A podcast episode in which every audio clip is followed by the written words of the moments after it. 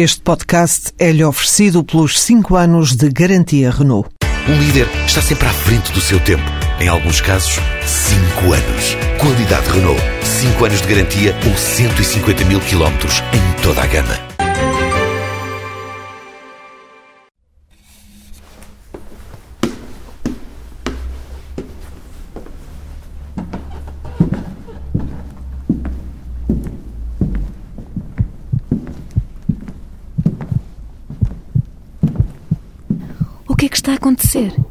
E esta dor de barriga?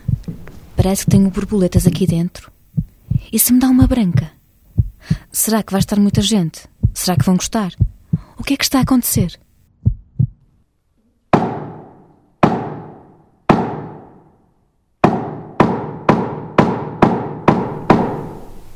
Paixão, Amor. Emoção. imaginação, Festa. Alegria. Riso. Cultura. Paixão mesmo. Aqueles minutos que antecedem a nossa entrada em cena é terrível.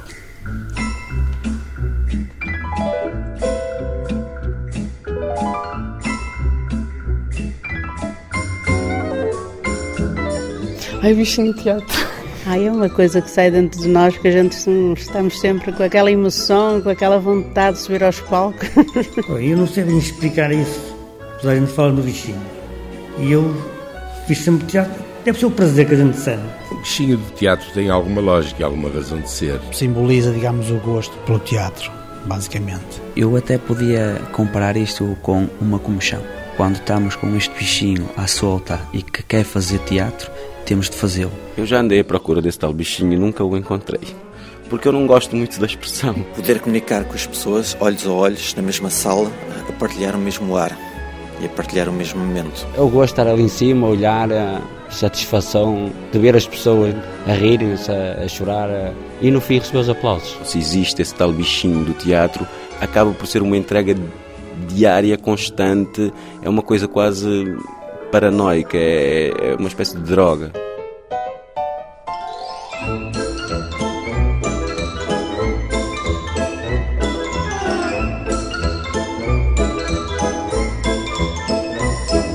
Caros espectadores, caros ouvintes, não estranhem encontrar paixão e sacrifício, cheiro a silêncio, amor que nasceram no teatro e, às vezes, atores e atrizes tímidos. William Shakespeare, o dramaturgo inglês, escreveu que o mundo é um palco. Nesta viagem ao centro do mundo do teatro amador, o palco será nosso atlas para escrever a vida.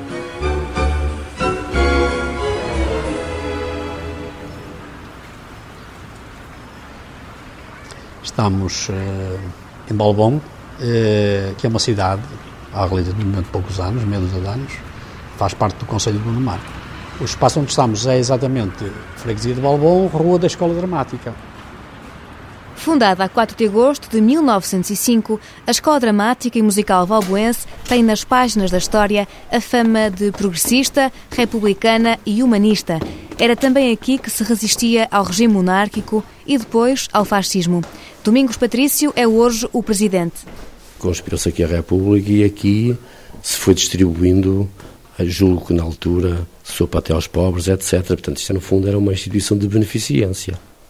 Havia alguma dificuldade na época, na época que hoje, se calhar, é tão presente quanto passado. Aqui nasceu o Clube Naval Infante Henrique, a Associação Humanitária dos Bombeiros de Valbon, uma empresa de eletricidade e de transportes coletivos para o Porto. A secção uh, de teatro é, de facto, a, podemos considerar a menina, digamos, da escola dramática. O FETAB é o Festival de Teatro Amador no Distrito do Porto mais antigo. E se calhar o melhor.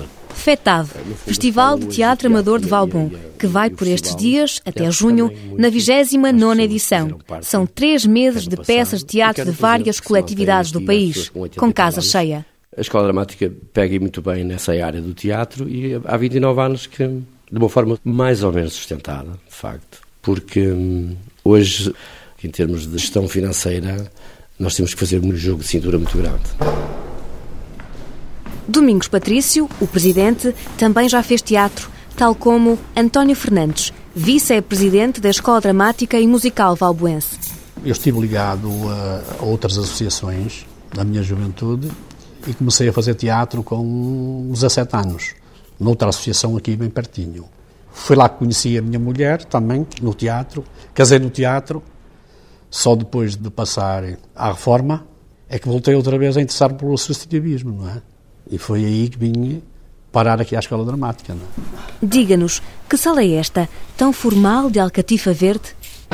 Ora bem, esta sala é mesmo da, do início da constituição da associação. Isto vai fazer agora, no dia 4 de agosto, 108 anos. E há aqui alguns móveis até, tem mesmo 108 anos. Esta casa tem história muito grande pelo seguinte.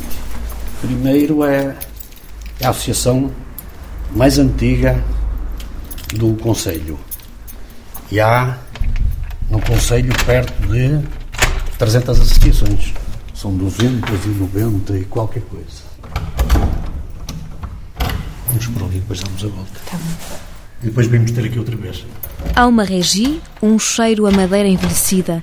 Galgamos corredores com eco, uma biblioteca com clássicos do teatro, salas de música e jogos, paredes que falam de distinções de teatro e cartazes.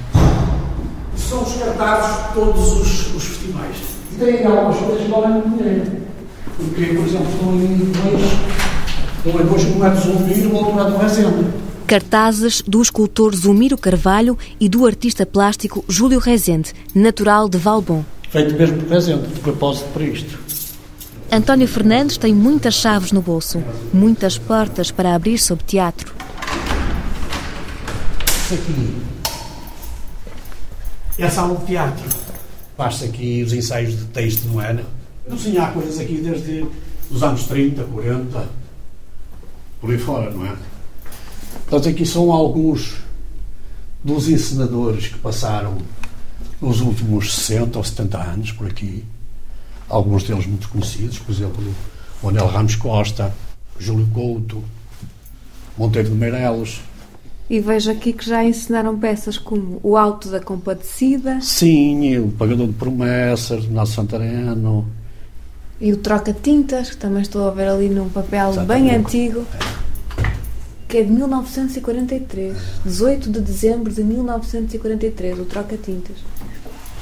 Estes fidalgos da Casa Morixa também é muito antigo. A Severa, é de 1930 e tal. Portanto, a casa teve sempre, aliás, como está na origem do nome da, da casa, não é Escola Dramática, teve sempre teatro desde o início. Foi sempre pensando teatro e música. Muita memória histórica nestes corredores. Este piano, piano é um piano antigo, temos ali outro também. E ele ainda toca? Uh, toca, pois está completamente desafinado. E, hum. Isto também tem muitos anos. Aliás, não sei se, se foi neste piano, se foi noutro que nós temos ali dentro. Nós temos aqui na freguesia um bolto grande da música e que poucas pessoas conhecem, se calhar até algumas cá da freguesia, não é? Que foi considerado aqui há uns anos um dos sete maiores violinistas do mundo só, não é? Que é um senhor chamado Gerardo Quimpel Ribeiro. Foi bolseiro da Gulbenkian. Espera um pouco, António. Façamos um intermezzo para apresentar o violinista Gerardo Ribeiro que por esta casa passou.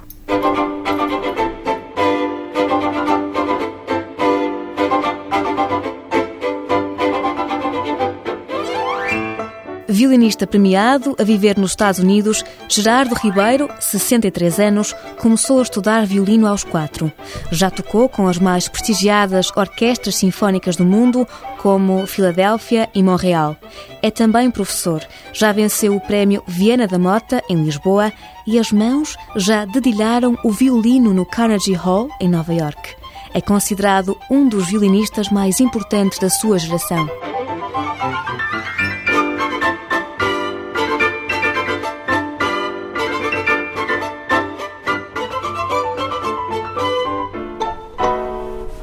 Continuamos com a erudição. Pode prosseguir, António Fernandes. Esta é a sala de espetáculo. Estas cadeiras que estão são as cadeiras originais do Teatro São João do Porto. Quando foram feitas as obras, eles desmantelaram aquilo e depois conseguiu-se trazer estas cadeiras para aqui. Temos aqui embaixo 155 e 49 lá em cima. E na altura do festival enche? A casa enche? Eh, normalmente a abertura do festival está cheio o final está garantido, que normalmente é o grupo residente que fecha o festival. Mas, em média, durante o festival, rondará 150, 160 pessoas. E ali em cima, sobre a boca de cena, uns frescos com nomes importantes da cultura portuguesa. O Garré, o Camões e o Gil Vicente, toda a gente sabe quem é. E este é um Portugal. Era um quebra-cabeças, porque sempre que havia aqui um espetáculo, havia sempre alguém que se sentava bem numa das cadeiras. E depois, ao fim, vinha ter comigo e queria saber quem era o homem, não é? Fizemos uma pesquisa, andamos, andamos, andamos.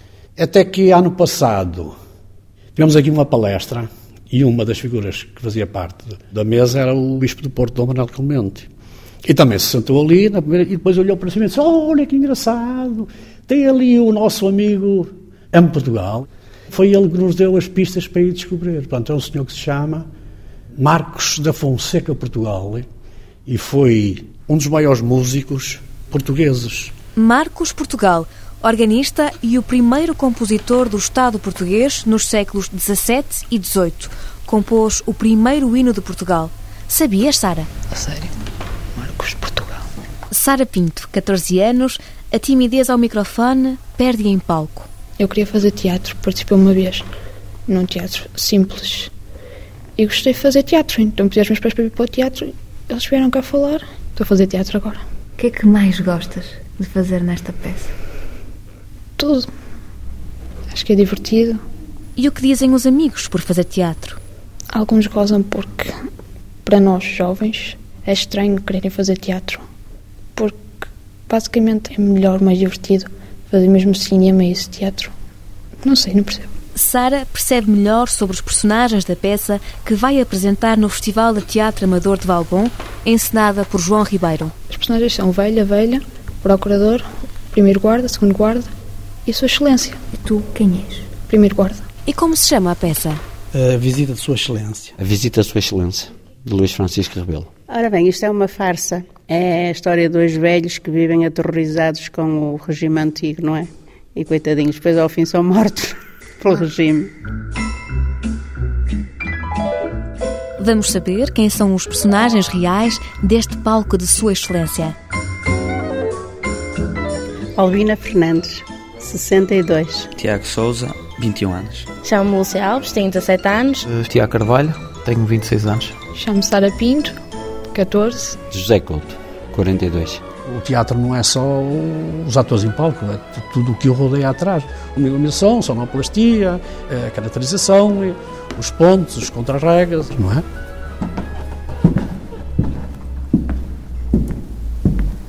Estamos condenados a morrer aqui dentro.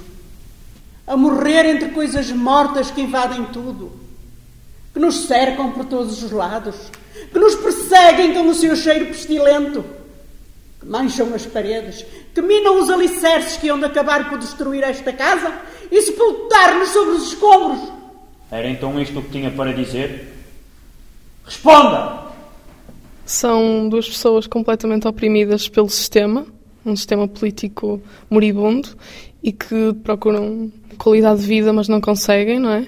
E acabam por mostrar que realmente vivemos num sistema de opressão que já vem de outro tempo, não é? Mas que agora ainda se consegue remontar aos tempos de hoje. Alexandra Ribeiro, 23 anos, já foi atriz na Escola Dramática de Valbom. É designer e nesta peça, a visita de Sua Excelência é a cenógrafa de serviço. Ai, bichinho de teatro.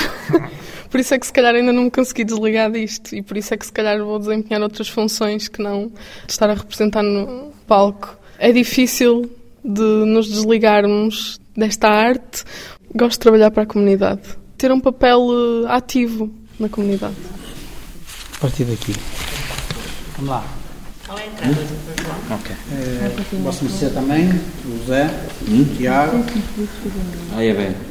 A partir daí, uh, chamo-me João Ribeiro, tenho 47 anos, a minha profissão uh, é vigilante de segurança privada. E, neste momento, a minha função principal no teatro é encenador. Embora tenha outras componentes também, que também fazem parte das funções do encenador. Uh, faço a cenografia, faço os figurinos, faço o desenho de luz, às vezes faço a produção e ator, às vezes também. Tem 30 anos dedicados ao teatro amador. Começo por ser ator com 17 anos. Eu já gostava de teatro, vinha aqui à escola, à Casa Velhinha, assistir hum, às representações que havia aqui. Na altura não havia ainda ofertado. Ensinei uma peça infantil no ano logo a seguir. Mais tarde eh, regressei ao teatro, a essa coletividade onde eu comecei, e a partir daí tenho feito pronto, as encenações. Fiz lá duas e depois aqui eh, na escola, com esta é a sétima. Parece-me que já não chove. É verdade, está a abrandar. E foi assim a noite inteira. Tenho de me queixar ao senhorio. Há 36 anos que dizes isso. Não digo. Dizes. Não digo. Dizes. Os personagens principais tiveram uma vida muito boa financeiramente e em termos de, de profissionais e na atualidade estão na miséria, estão a viver numa casa onde chove lá dentro mais que na rua e nós estamos infelizmente em muitas situações a caminhar nesse sentido, né? não, não direi literalmente, mas estamos a caminhar no sentido de realmente passarmos uh, grandes necessidades, principalmente os jovens, eu tenho dois filhos um com 22 anos, outro com 19, e temo muito pelo futuro deles. Não sei se será pretensão da minha parte dizer que é um bocado um alerta também social o tema da peça. Ai, éramos felizes os dois. Os quatro? Os dois? Os quatro? E ainda eram vivos então nossos filhos? Dois filhos. Um rapaz e uma rapariga. O rapaz que morreu de parto e a rapariga que morreu pela pátria. Ao contrário. Ao contrário? Foi a pátria que morreu por ela? A rapariga que morreu de parto. O rapaz morreu pela pátria. É a função do teatro, é fazer pensar sobre o que quer que seja, seja o tema que for.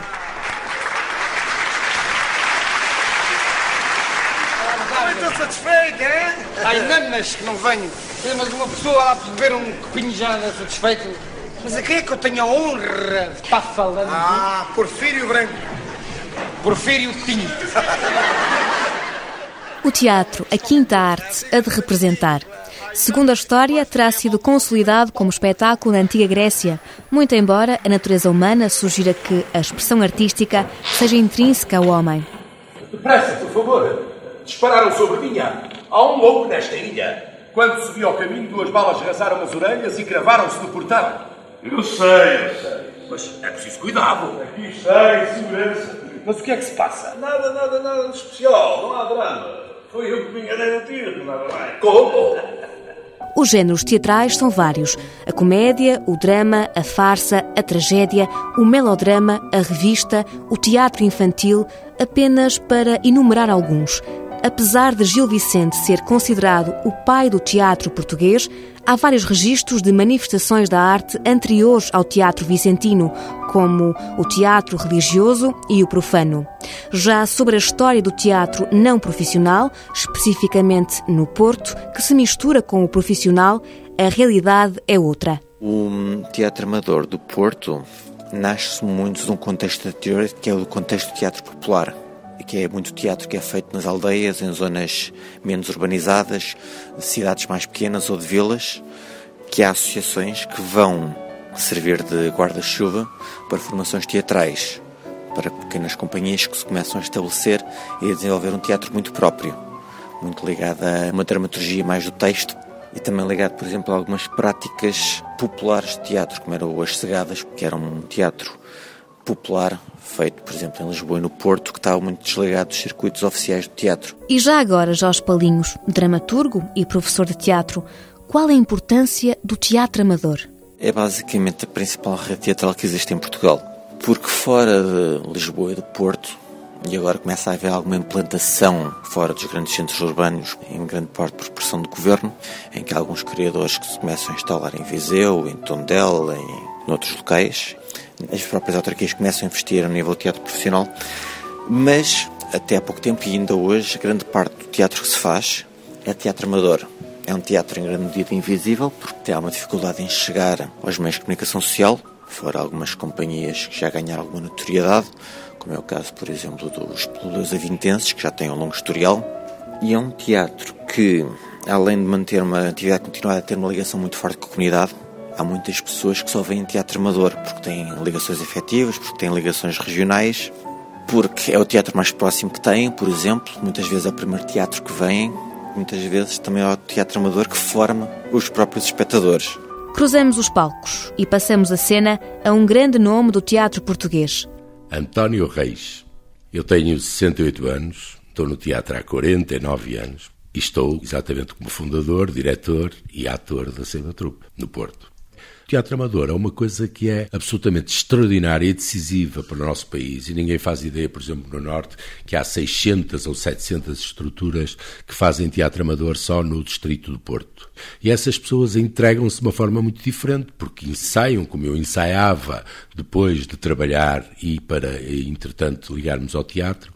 E no teatro amador como também nos primeiros anos das atividades profissionais pós 25 de Abril, digamos, pelo menos na primeira década, as pessoas tinham uma entrega total porque não eram só atores. Ainda hoje eu, com 49 anos de profissão, não sou só ator. Sou eu que levo a produção, sou eu que levo, digamos, todo o registro contabilístico.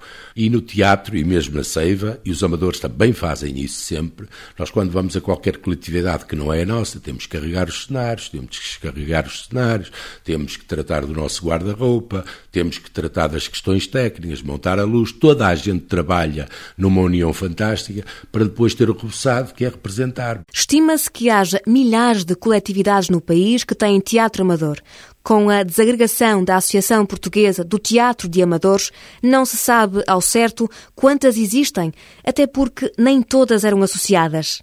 António Reis, tal como muitos atores profissionais, começou carreira como amador uma importante escola. Eu olho para o teatro amador de uma forma muito, muito generosa, porque eu, a minha gênese de início com grupos modestos foi essa.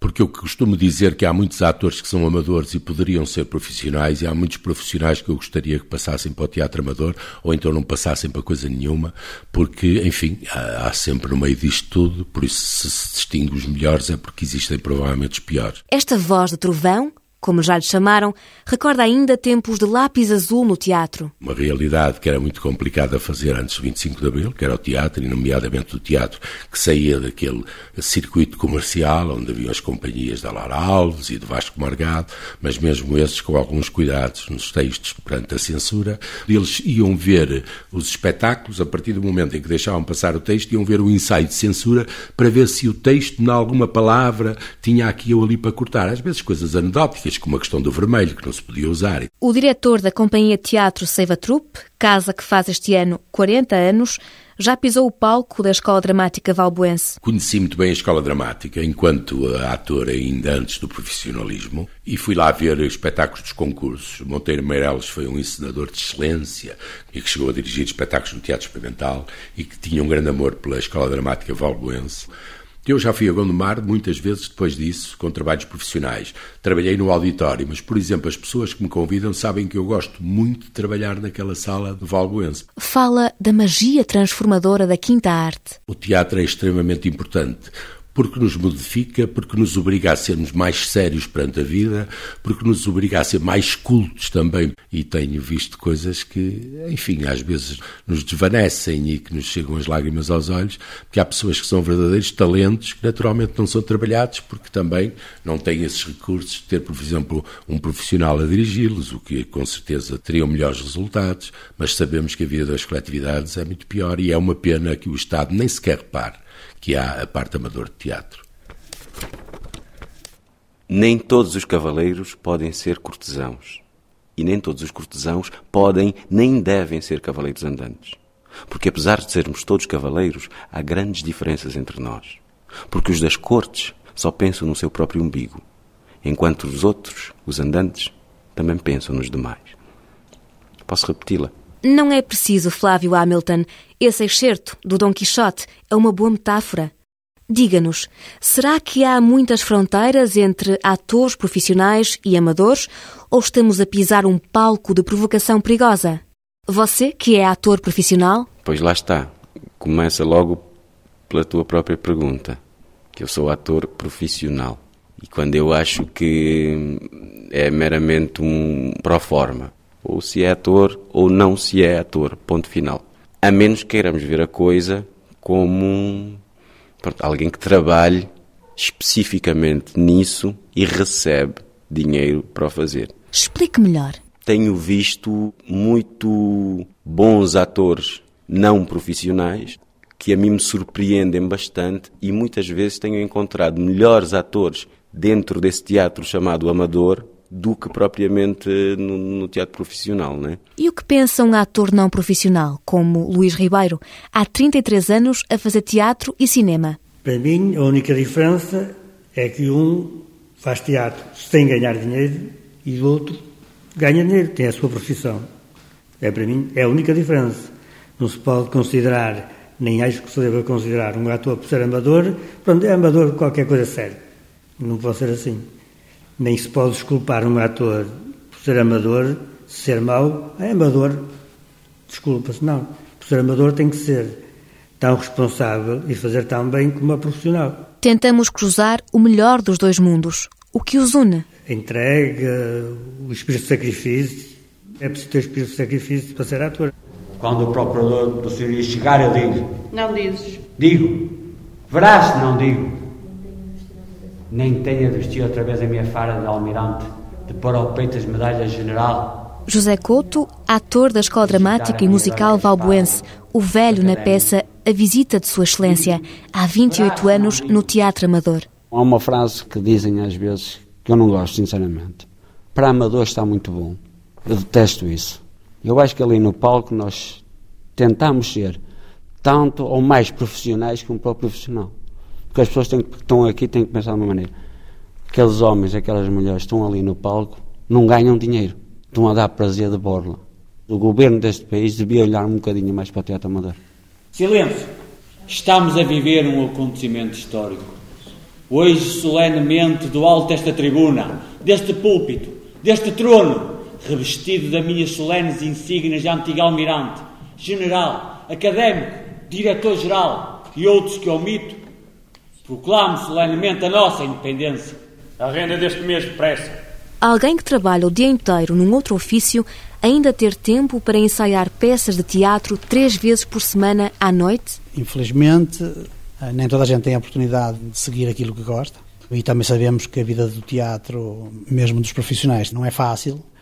Mas também há uma outra razão que me levou, se calhar, a continuar no Teatro de Amadores, que foi precisamente não me sentir forçado ou obrigado, como no meu emprego. No Teatro de Amadores, apesar de tudo, é diferente. E como ensinador ainda melhor, porque posso escolher a peça que eu quero, pronto, escolher as pessoas que eu quero. Digamos que eu tenho alguma liberdade que no teatro profissional se calhar não, não teria. A gente trabalha durante o dia. Não temos tempo para ler a peça, para estudar a peça. E depois à noite, estar aqui duas horas, duas horas e meia. A concentração que nós temos de ter ali, esquecer o stress do dia a dia. Isso, no fim, a gente esquece os problemas que nós temos no dia a dia. Para Albina Fernandes, que conheceu o marido no teatro há 30 anos, representar é uma devoção paralela à vida ativa que não cansa nunca. Nunca, já viu, a gente sai de casa com este frio, vem para aqui, já temos tido peças que saímos aqui à meia-noite, meia-noite e tal. Mas a gente gosta, pronto. Perante um dia a dia monótono e algo estressante, o teatro faz com que a vida se torne uma coisa muito mais fácil, não é? Tiago Carvalho, 26 anos, na peça é Sua Excelência. Eu divirto-me a fazer isto e, portanto, para a diversão há sempre tempo. não é uma brincadeira porque há uma, há uma responsabilidade eh, quando sobe ali para cima e quando se vê isto cheio aqui atrás, mas eh, mesmo noutras salas maiores é sempre uma responsabilidade, mas nós temos que nos divertir, porque senão não faz sentido. Para que eram então as calças? Vamos, diga! Diga, diga! Para. para. para saudar Sua Excelência. Eu gosto de teatro, eh, já faço teatro há alguns anos, não muitos, mas alguns, e sempre gostei, não sei, gosto. Não consigo explicar. A avó jovem tem 14 anos. Lúcia quer ser educadora de infância. É um dos guardas nesta peça, A Visita de Sua Excelência. Também gosto muito de ir para o teatro. Digamos que é uma motivação. Estou sempre ansiosa que cheguem os ensaios. No início do dia já fico a pensar, este ensaio, nunca mais chego lá à noite. O mesmo entusiasmo é partilhado por... Tiago Souza, 21 anos. Gostaria de fazer do teatro... vida. O meu sonho profissional passa pelo teatro. Não posso fugir disto, porque eu sempre disse que gostava de ser ator, não pela fama. Eu sempre disse que gostava de ser um ator desconhecido, mas cujo trabalho fosse apreciado. Entre cenas, também se fala em aprendizagens. Nós, quando chegamos aqui as primeiras vezes, temos muita vergonha. Perde-se alguma vergonha. Às vezes é bom, outras vezes nem tanto. Ai, muita coisa, muita coisa. Olho principalmente a camaradagem, todos juntos, a borga que a gente faz aqui todos, e depois as saídas que nós temos para muitos lados representar a, a peça. É tudo assim um conjunto de coisas mesmo boas. Eh, no fundo, eh, nós vivemos melhor em comunidade, se quisermos, eh, estamos no teatro. E voltando ao FETAV, que foi o que nos trouxe ao palco, o Festival de Teatro Amador de Valbon. Tiago e Albina, o que mudou afinal em 29 anos? O que se conseguiu aqui foi apresentar sempre espetáculos com alguma regularidade e conseguir que as pessoas se habituassem a ver teatro. Temos que habituar as pessoas a ver teatro para termos a casa cheia, porque senão isso não é possível. Para já mudou as instalações, porque não era assim, o palco era muito mais pequeno. E lá embaixo tem uns camarins que é uma maravilha.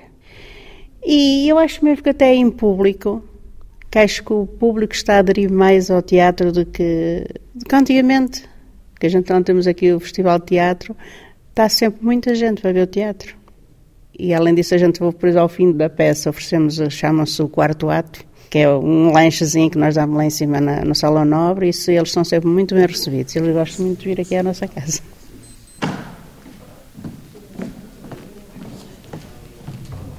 Soou enfim a hora da liberdade Chegámos por fim ao fim de 36 anos de opressão e tirania. A partir de agora, o medo se juntar às coisas velhas, às coisas mortas que apodrecem naquele armário. Bravo, bravo, muito bem. Silêncio. Estou a sentir outra vez aquelas borboletas no estômago, um friozinho na barriga. Estamos quase a fechar o pano. Houve alguns momentos em que tive brancas e que é uma situação. Entramos em pânico, ou melhor, não podemos entrar em pânico as coisas têm que se resolver de alguma forma que o teatro não pode parar, não é? O que sentem os atores profissionais e amadores antes de entrar no palco? Costumo sempre pensar na primeira fala que vou dizer. E é bom que seja a correta, porque senão é complicado. Mas sobretudo que corra bem, não é? Há sempre nervosismo, que corra mal, mas é um bocado nervosismo. Só quando depois de entrar e de começar a ver a reação do, do público é que eu começo a acalmar. Isto talvez seja uma das coisas que faz que o teatro seja uma coisa fora do normal. O pano abre, o espetáculo começa e eu começo a ficar tranquilo, até demasiadamente tranquilo para uma estreia. E depois nos espetáculos seguintes eu continuo sempre a ter um, um certo friozinho na barriga, como se costuma dizer, para que o espetáculo não corra mal. E portanto eu sou sempre um ator atento, porque eu não deixo que a personagem me, digamos, destrua o ator. De onde pecado é ingratidão? Pior do que pecado. Crime. Crime imperdoável. Sua Excelência não merecia que o tratassem assim. Morte. Morte aos traidores. Morte aos traidores. Como eu compreendo a vossa justa cólera, minhas amigas, o vosso distintivo movimento de repulsa. E alma bem formada poderia ficar indiferente perante uma tão monstruosa ingratidão. Deixai. Deixai falar os vossos corações. Viva Sua Excelência!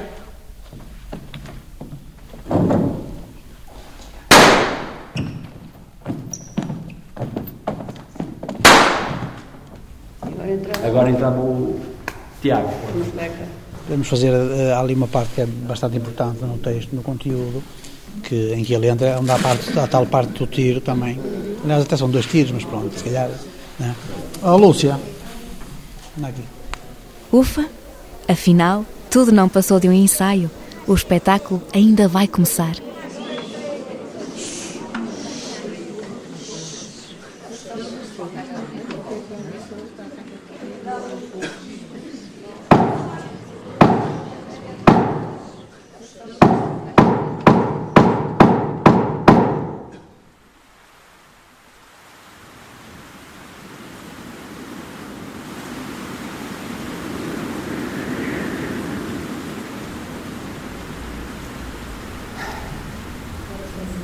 Rádio esta manhã anunciava bom tempo. Céu limpo, sem nuvens, grande subida de temperatura. É natural. Dizem todos os dias a mesma coisa. Só assim conseguem acertar algumas vezes. Achas que também chove lá fora? Ou é só aqui dentro? Com que és tu que eu sei? Ainda hoje não saí à rua.